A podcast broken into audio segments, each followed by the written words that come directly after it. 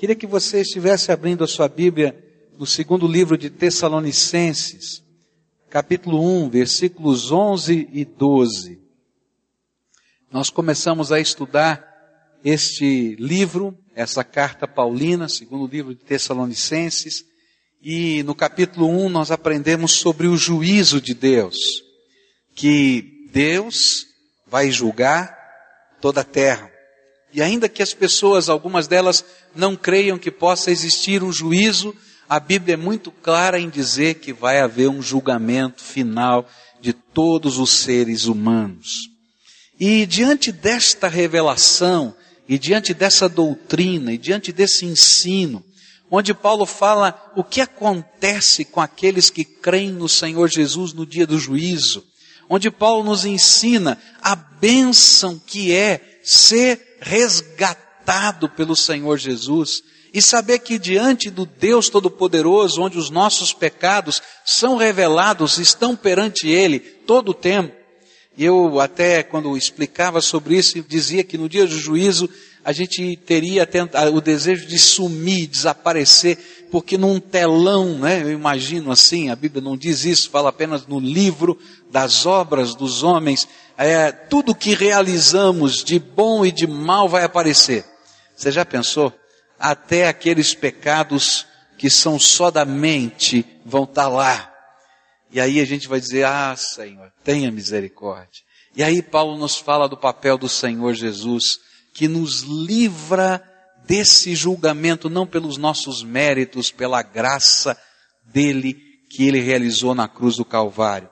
É diante deste cenário que estes dois versículos são ah, escritos pelo apóstolo Paulo.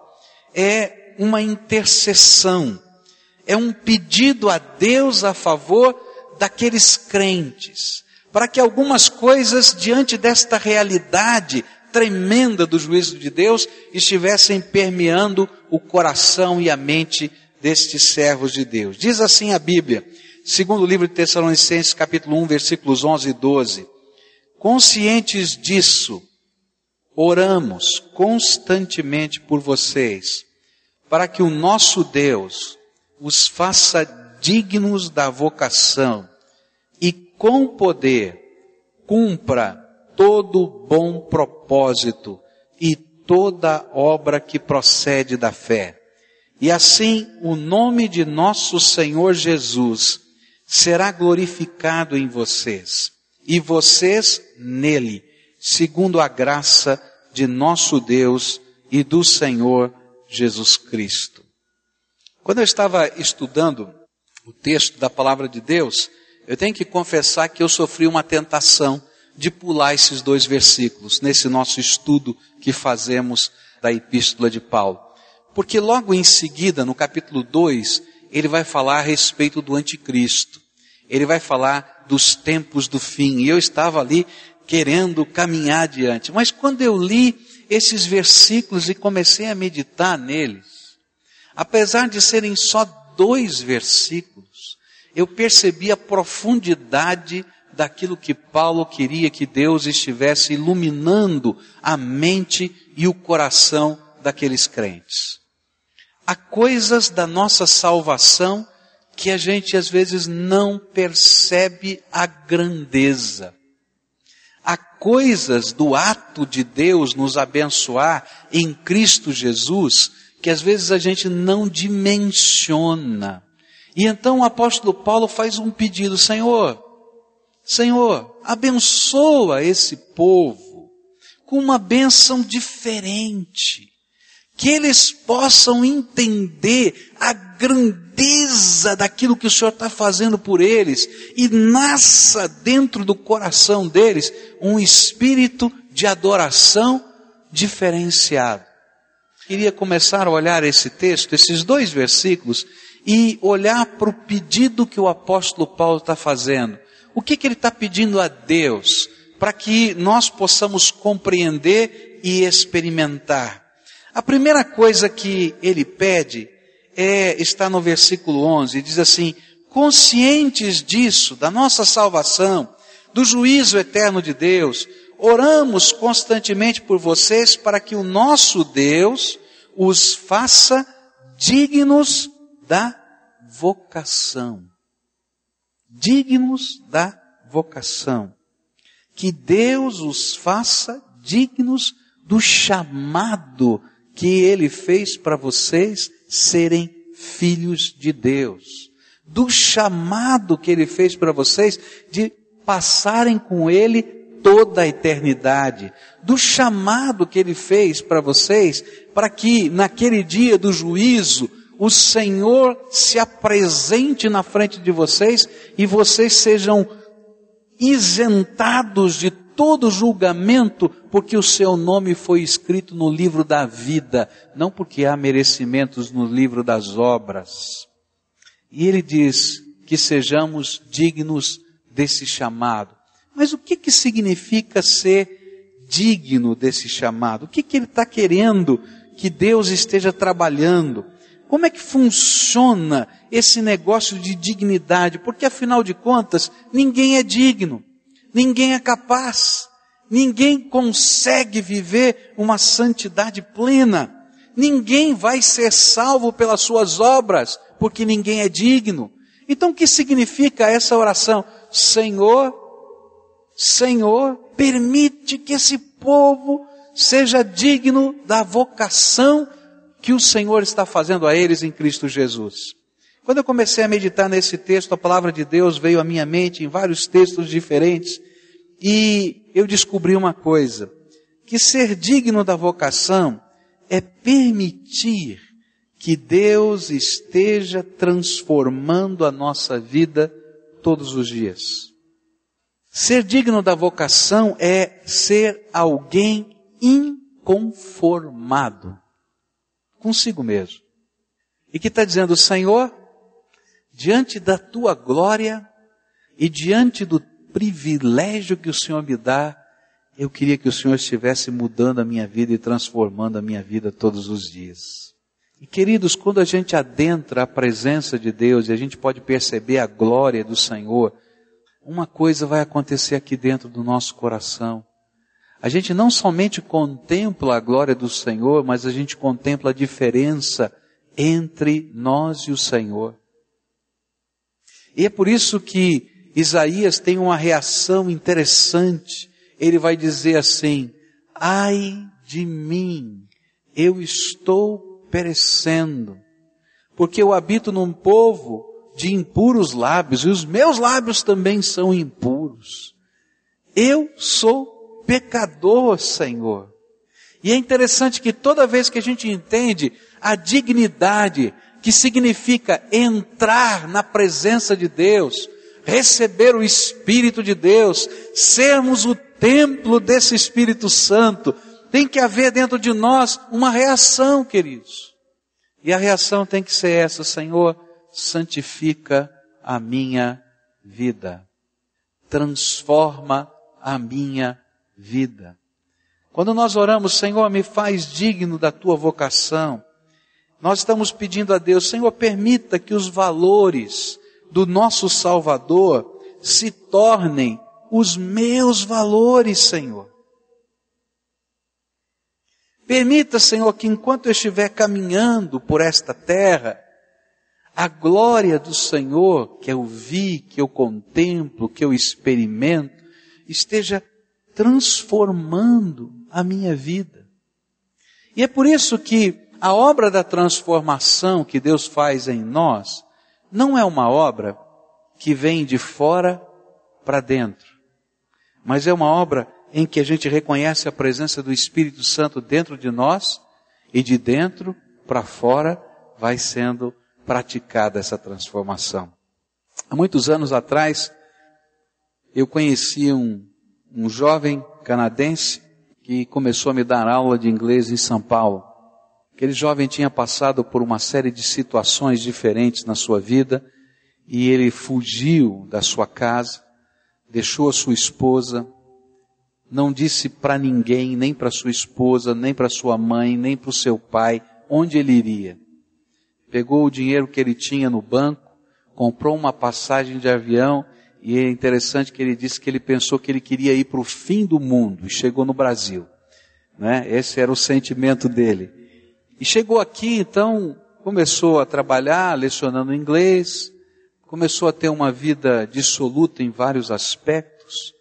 É, ele foi para a Praça da República em São Paulo com a sua mala, sentou-se num banco da Praça da República, e aquele é um ponto de prostituição no centro de São Paulo, e um homossexual se sentou do lado dele, começou a conversar e o convidou para morar com ele.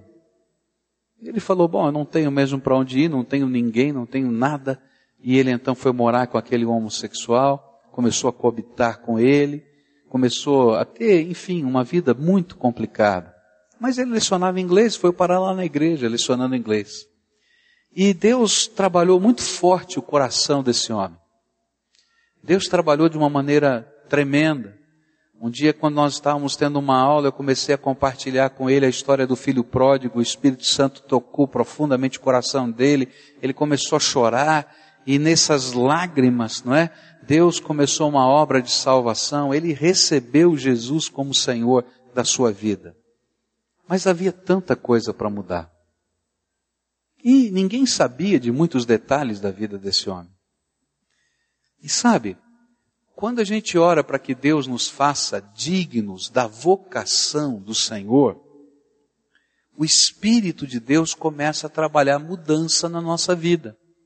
E um dia ele estava lendo a Bíblia, estava na sua casa, eu dei para ele uma Bíblia em inglês, ele começou a ler a Bíblia em inglês, e ele leu um versículo do Novo Testamento que diz que os que se prostituem, os adúlteros, os homossexuais, os mentirosos, e aí tem uma lista de pecados, não herdarão o reino de Deus. E ele ficou chocado com aquilo. Ele leu aquilo na palavra e ficou chocado com aquilo. E eu me lembro que ele telefonou para mim e disse: Pascoal, eu preciso conversar com você agora. E eu disse: Mas agora? O que há? Qual é o problema? E ele disse: Não, preciso conversar com você já. Então venha, venha aqui em casa. E ele pegou a moto dele, foi lá para casa e, e ele abriu a Bíblia dele em inglês e disse assim: Me explica este versículo. Eu li o versículo e disse: Querido, não tem o que explicar. O que está aí é isso que funciona. A Bíblia diz exatamente isso. Ele disse: Muito obrigado. Fechou a Bíblia, pegou a sua moto e foi embora. Dois dias depois ele me liga, diz assim: Olha, esse aqui é meu novo telefone, esse aqui é meu novo endereço, porque naquele mesmo dia ele pegou as malas dele e saiu daquela casa. Porque a transformação vem de dentro para fora. Mas, gente, olha só que coisa tremenda. Ele estava com a sua moto um dia, parou a moto em frente a uma vitrine e ele se viu na vitrine, o reflexo dele na vitrine, e ele estava com um cigarro na boca. E aí ele sentiu como que se o Espírito Santo de Deus tivesse dizendo para ele assim: Não gosto disso que está na tua boca. E ele ficou muito incomodado com aquilo. E ele chegou para mim no dia que a gente estava estudando a Bíblia e disse assim: é, Os crentes no Brasil fumam? Eu disse: Não. Ah, agora eu entendi. Ninguém tinha falado nada para ele. Queridos, quando nós estamos pedindo que o Espírito de Deus nos transforme em dignos do seu nome, nós vamos ouvir a voz do Espírito falando conosco e mexendo em coisas que necessariamente, quem sabe, não sejam erradas para outras pessoas, mas que para nós não tem mais sentido, não tem mais valor, e nós vamos permitindo que a graça de Deus transforme a nossa vida. Santificação é quando a gente permite que os valores de Deus estejam trabalhando nos valores da nossa existência. E algumas vezes, queridos, Deus vai mexer em coisas que não são necessariamente um pecado, mas que para nós se tornaram um grande problema. E por isso Deus diz: olha, querido, para você isso é complicado, eu preciso tirar da tua vida. E eu quero dizer para você que quando a gente começa a orar a oração de Paulo, Senhor, me transforma, me faz alguém digno desta bênção tremenda da salvação. Deus começa a mexer na nossa vida. Por isso essa é uma oração que tem que ser feita com coragem. Você já orou essa oração? Porque a hora que a gente começa a orar assim, sabe o que acontece? Deus começa a falar sobre o trabalho da gente. Deus começa a falar sobre a nossa linguagem, o jeito que a gente fala com as pessoas. Deus começa a falar sobre os nossos valores, o que realmente importa na nossa vida. Deus começa a mexer nas estruturas que nós talvez confiávamos. E Ele vai dizer, filho, agora eu quero que você entenda que todos os dias da tua vida, de manhã, de tarde, de noite, quando você está dormindo, quando você está acordado, eu coloquei você na sala do meu trono e você não sai mais de lá. E é por isso que você tem que ser santificado, porque você se tornou templo do Espírito Santo. E esse templo do Espírito Santo não pode ser um templo sujo, não pode ser um templo carcomido, acabado, sem lugar para a glória de Deus. E por isso então o Senhor começa a dizer: quer mesmo que esse templo, que é você, seja digno da minha presença, eu vou começar a fazer algumas mudanças. E aí ele começa a fazer algumas mudanças profundas na nossa vida. Orar pedindo que sejamos dignos da vocação é pedir que Deus transforme e santifique a nossa vida. Agora, toma cuidado, porque esta é a oração que Deus vai responder. E Deus vai colocar em você as roupas novas da salvação e vai revesti-lo cada vez mais da graça e do poder do Espírito. E isso vai significar mudança. Mudança. E às vezes nós não queremos que Jesus mexa na nossa vida. Por isso, eu queria desafiar você hoje a fazer essa oração.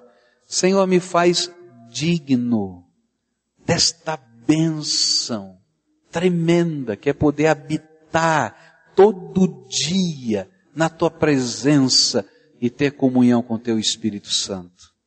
A segunda coisa que, meditando nesse texto, veio ao meu coração, é que orar, pedindo que Deus nos faça digno da vocação, se de um lado a santificação, ela está envolvida, de outro lado, a adoração é uma consequência natural. Queridos, toda vez, toda vez que na Bíblia os homens puderam contemplar um pouquinho da glória de Deus, eles caem com o rosto no pó.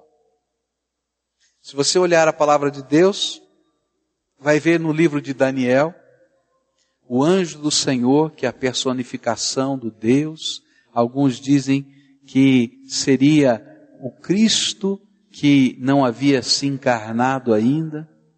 Ele aparece para Daniel.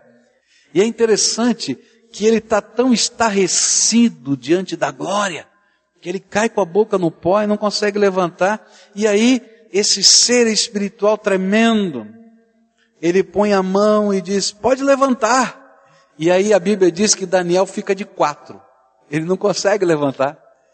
Ele o máximo que consegue é ficar de joelho apoiado nos joelhos e nos braços.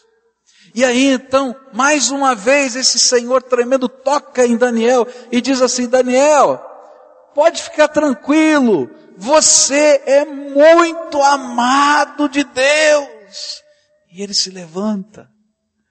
Queridos, toda vez que nós entendemos a grandeza da nossa vocação, quem é o Deus que nós adoramos e onde nós estamos na presença do Todo-Poderoso, não tem outro jeito, nosso coração precisa se quedar diante dele e adoração é consequência. O apóstolo João viu o Cristo ressuscitado, está lá no livro de Apocalipse, e ele vem e se revela àquele seu discípulo querido. Mas a Bíblia diz que quando ele vê a glória de Jesus ressuscitado, ele não consegue fazer outra coisa, ele cai com a boca no pó. Quando nós entendemos a dignidade do chamado que Deus tem nos dado e do que acontece todos os dias, todas as horas, desde aquele dia em que você recebeu Jesus como Senhor da sua vida, o Espírito Santo de Deus habita o seu coração. O Senhor dos céus e da terra fez um tabernáculo, um templo dentro da sua alma. E quando a gente começa a entender o que significa a nossa vocação, não tem outro jeito. A resposta nossa tem que ser se lançar aos pés do Senhor Jesus.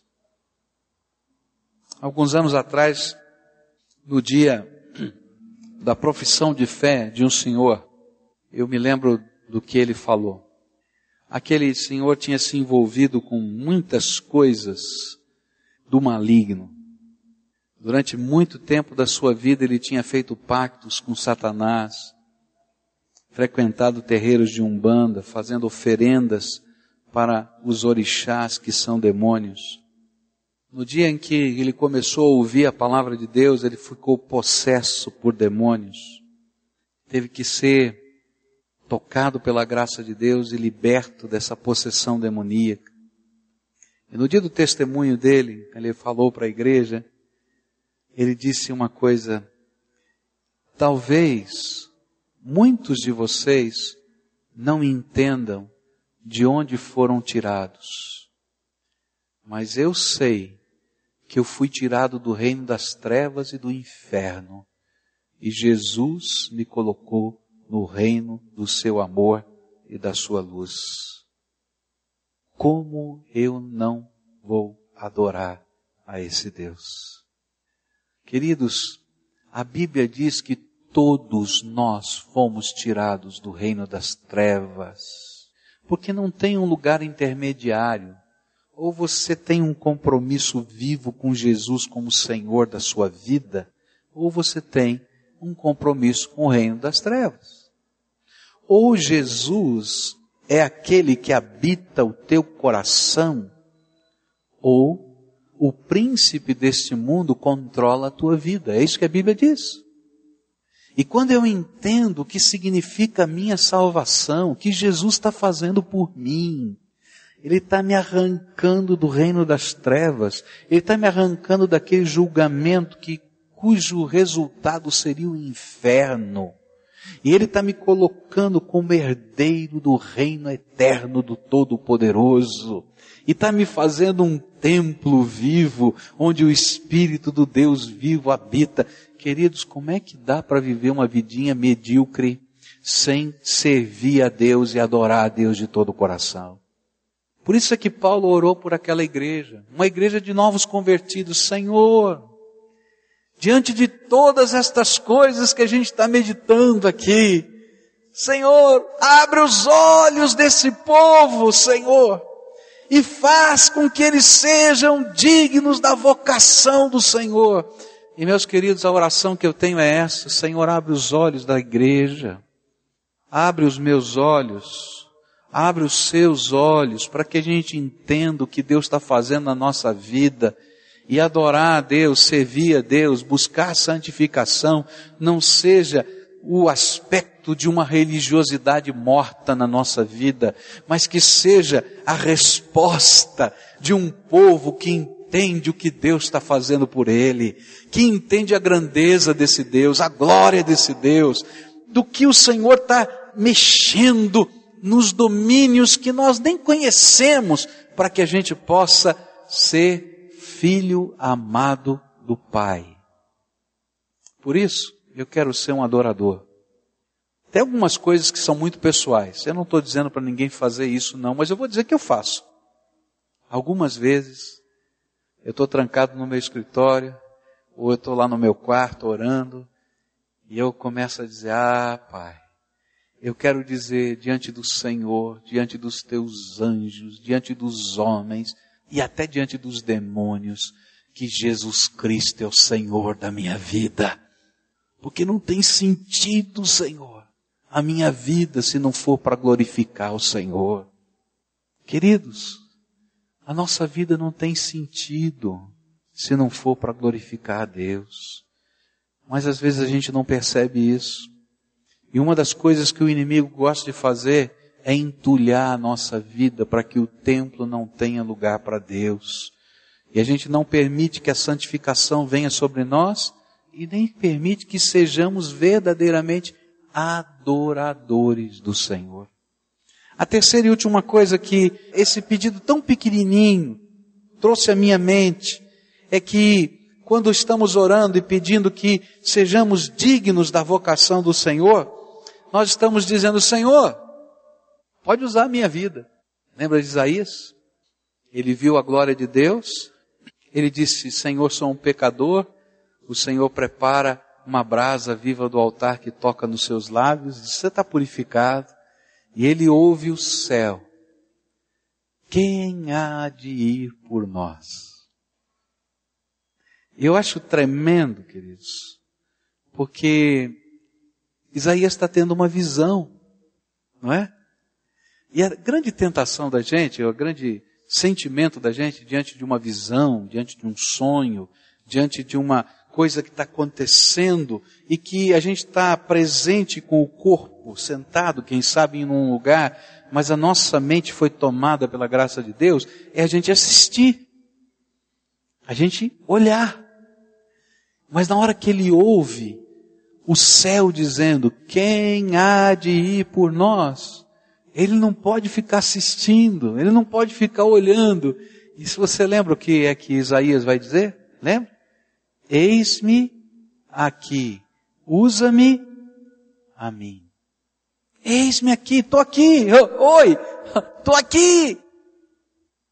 Queridos, quando a gente entende a dignidade da vocação, do chamado de Deus para nós, do toque do Espírito Santo de Deus na nossa vida, nós queremos que Ele nos transforme para que sejamos aceitáveis, bonitos aos seus olhos. Nós queremos adorá-lo de corpo, alma, espírito, mas nós queremos servi-lo com toda a nossa vida. O foco da minha vida muda.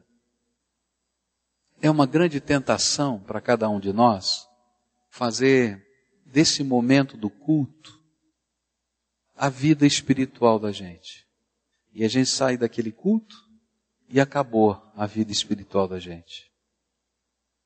Aí a gente vai trabalhar, a gente vai conviver com a família, a gente vai construir os nossos sonhos. E acabou. O apóstolo Paulo não via a fé dessa maneira. Ele diz assim: como é que alguém que tem o Espírito de Deus habitando dentro dele, um privilégio, que no passado só três pessoas especialíssimas podiam ter. Como é que alguém que pode entrar livremente na sala do trono, algo que o sumo sacerdote entrava na sala da arca uma vez por ano, como é que alguém que se transformou no tabernáculo vivo do Todo-Poderoso pode achar que a vida cristã é vir no domingo na igreja, ou vir num dia da semana, ouvir um sermão, quem sabe fazer uma oferta e acabou. Ah, meu Pai, abre os olhos do teu povo, abre os olhos do teu povo, abre os olhos do teu povo. Porque quando nós entendemos o privilégio, quando nós entendemos o privilégio, a gente vai dizer, Senhor, usa a minha vida, usa a minha profissão, usa a minha família, usa a minha casa, usa o meu carro, usa o meu dinheiro. Usa, Senhor, porque eu estou aqui para te servir. E uma revolução de Deus começa a acontecer no lugar em que a gente vive, porque você está lá para a glória de Deus. E onde o povo de Deus, comprometido com Ele, dessa maneira está, coisas tremendas de Deus vão acontecer. Por quê? Porque você é o templo do Deus vivo andando nessa terra. Você será a mão do Senhor Jesus que toca em alguém. Os seus lábios serão os lábios do Senhor Jesus que falarão uma palavra de Deus a alguém. Ah, queridos, quantas vezes nós temos vergonha, nós temos medo, nós nos esquecemos de quem somos. Nós somos o templo do Deus vivo andando nessa terra e o Senhor quer usar a nossa vida para a glória dele, para abençoar os seus filhos. Há vários filhos desse Pai amado que estão machucados, que estão perdidos, que estão esfolados, que estão desconsolados. E o Senhor colocou cada um deles como minha e sua responsabilidade. Por isso, ser digno da vocação do Senhor é estar preparado para servir a Deus, servindo as pessoas. Senhor, abre os meus olhos para que eu deseje que eu busque ser digno da vocação que o Senhor me deu. Mas eu queria orar isso por você também. Senhor, abre os nossos olhos. Agora toma cuidado com essa oração, porque Deus responde a oração, viu? Sabia que Deus responde? E aí ele vai começar a mexer nos seus pecados. Ele vai revelar a glória dele para você e você vai ser um adorador quanto mais. Ninguém vai entender o que está acontecendo na tua vida. E Deus vai colocar uma sensibilidade do Espírito em você para perceber as pessoas, para amar as pessoas. Alguns anos atrás eu fui chamado para atender uma senhora que estava morrendo de câncer. Ela tinha uma filha de sete anos de idade. O câncer tinha tomado os seus dois pulmões. E essa história é uma história triste porque ela era viúva. E a filhinha dela não tinha mais ninguém. A família, família dessa senhora morava longe da cidade em que nós morávamos, que ela morava. E não tinha conexão com a menina. Ela tinha recebido Jesus como Senhor e Salvador há pouco tempo. E ela me chamou lá na sua sala para conversar uma das coisas mais difíceis da vida dela. Pastor, me ajuda a decidir com quem eu devo deixar a minha filha depois que eu morrer? Você já pensou? Conversamos muito, oramos muito. E um dia ela me telefonou e disse: Pastor, eu já sei com quem eu vou deixar a minha filha. E eu perguntei para ela: Para quem você vai deixar a sua filha? Eu vou deixar para minha vizinha de porta. Eu queria que o senhor orasse por mim, porque hoje eu marquei um encontro com ela e com seu marido para pedir a ela, para pedir a essa família que recebam a minha filha como sua filha depois da minha morte. E se eles aceitarem, eu tenho que correr porque eu não tenho muito tempo de vida. E eu quero, eu preciso falar com advogados, eu preciso falar com juiz, com cartorários. E eu preciso estar bem de saúde para poder fazer esse documento, senão ele não tem validade legal. Eu fiquei com aquele sentimento no coração tão doído, tão machucante. Aquela família aceitou.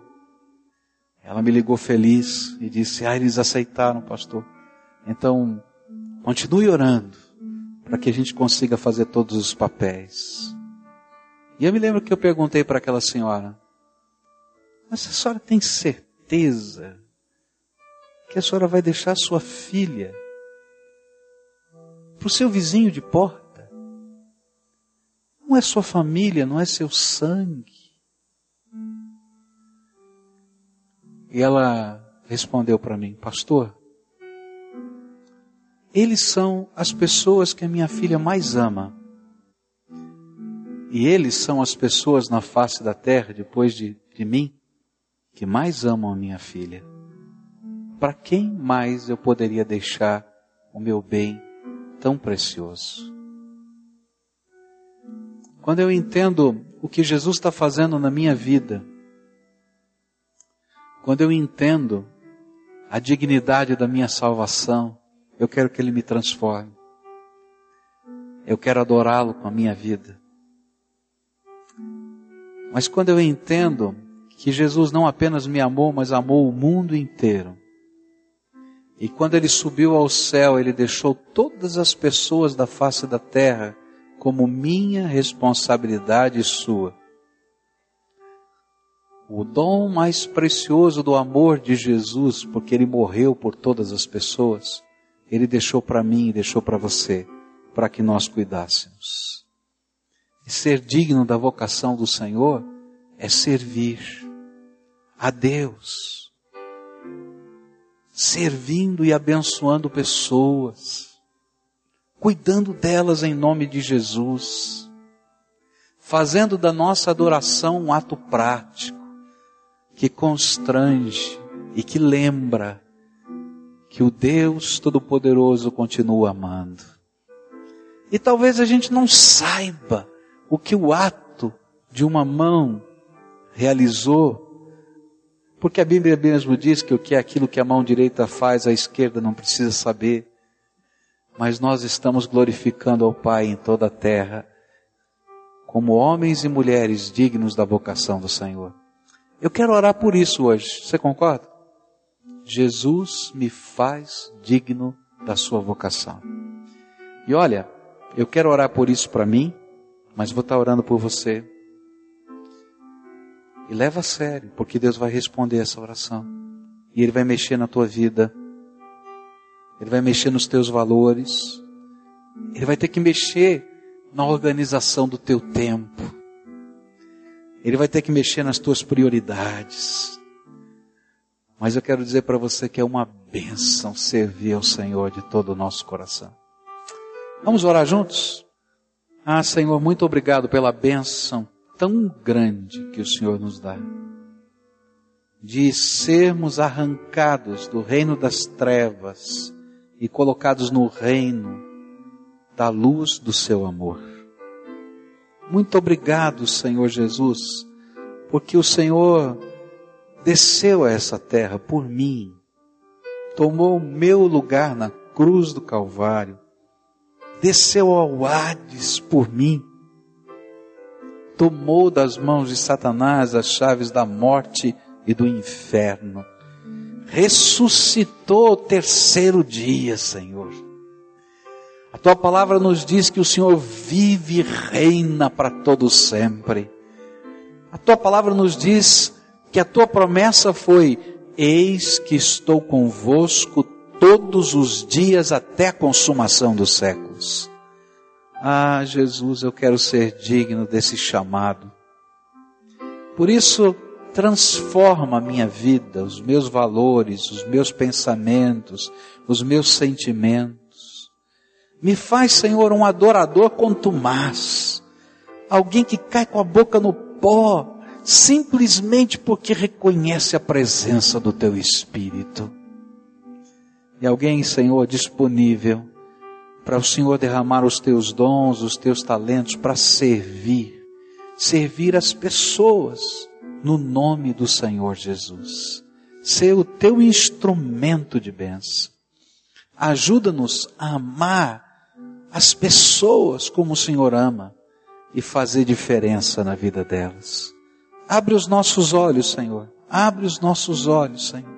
Abre os nossos olhos, Senhor. É aquilo que eu clamo em nome de Jesus. Amém e amém.